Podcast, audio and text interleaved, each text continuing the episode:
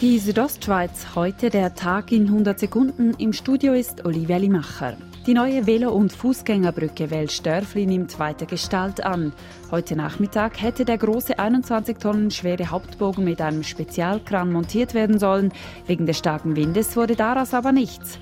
Eine von vielen Unvorhersehbarkeiten, sagt Stadtrat Tom Leib und Gut. Dann haben wir wieder Wassereinbrüche gehabt. Dann haben wir ein Problem gekriegt mit den Schutzmaßnahmen während Covid-19. Durch die Bauverzögerung haben wir auf einmal den Kran nicht mehr gekriegt. Die neue Brücke soll nichtsdestotrotz bis Ende Oktober fertiggestellt werden. Auf den Straßen sowie auf dem Berg überall sieht man Velos. Die Zweiräder liegen im Trend. Nun verstärkt die aktuelle Corona-Situation diese Entwicklung zusätzlich, sagt Heinz Lüthi, Geschäftsführer von Sufretta Sports in St. Moritz. Ich kann mir schon vorstellen, dass die, die ganze Lockdown-Geschichte ein bisschen das Fitnessbewusstsein beim einen oder beim anderen geweckt hat. Besonders hoch im Kurs seien Elektrobikes. WWF und Pro Natura haben eine Beschwerde gegen die Ortsplanrevision der Gemeinde Land Schlenz eingereicht. Sie wehren sich damit gegen den geplanten Ausbau der Rollskibahn.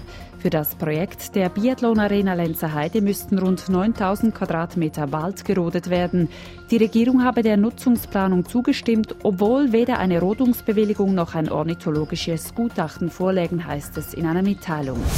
Nach 500 Tagen am neuen Standort am Postplatz in Chur hat die Stadtbibliothek Bilanz gezogen. Und diese fällt laut der Leiterin Julia Weger positiv aus. So wurde die Bibliothek allein im letzten Jahr von über 230.000 Leuten besucht. Das sind sogar in einem Plus im letzten Jahr rausgekommen. Da sind wir natürlich froh. Der Gewinn aus dem vergangenen Jahr beträgt rund 34.000 Franken.